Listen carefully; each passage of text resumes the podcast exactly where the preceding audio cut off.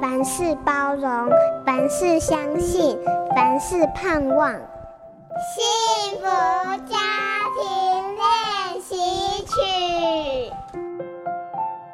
大部分父母迎接第一个孩子来临后，人生的重心会整个转移，过去对自己的关注，一股脑的移转到儿女身上，找最好的医师产检，喂母奶而不辞辛劳，找最好的故事书，上最好的幼稚园，找最有前途的学校。身为父母，我们好像能给什么，从来就不会吝啬。我们对孩子的爱是毋庸置疑的，但是什么才是真正的爱呢？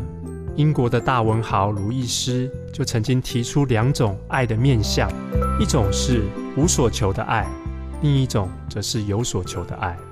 父母对儿女的爱好像比较像是无所求的爱，这样看起来是一种高层次的爱，但是这样的爱如果被误用，它带来的危害却是更大的。类似这样子的误用，我们多少都经历过。长辈用他们的方式来爱我们，我们可能都三四十岁成家立业了，还觉得我们是小孩子。其实爱是一种舍己，父母也要操练这样舍己的爱。在孩子方面，如果只接受父母的爱，却不懂得付出，其实就像是一滩死水，在花瓶里头长时间停滞不流动而发臭。所以，真正的爱孩子，也需要让孩子练习付出跟给予，改变教养思维，让耶稣帮你带小孩。我是亲子作家毛乐琪。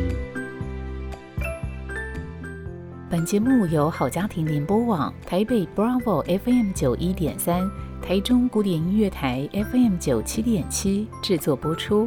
幸福家庭值得努力，让爱永不止息。大义建设关心您。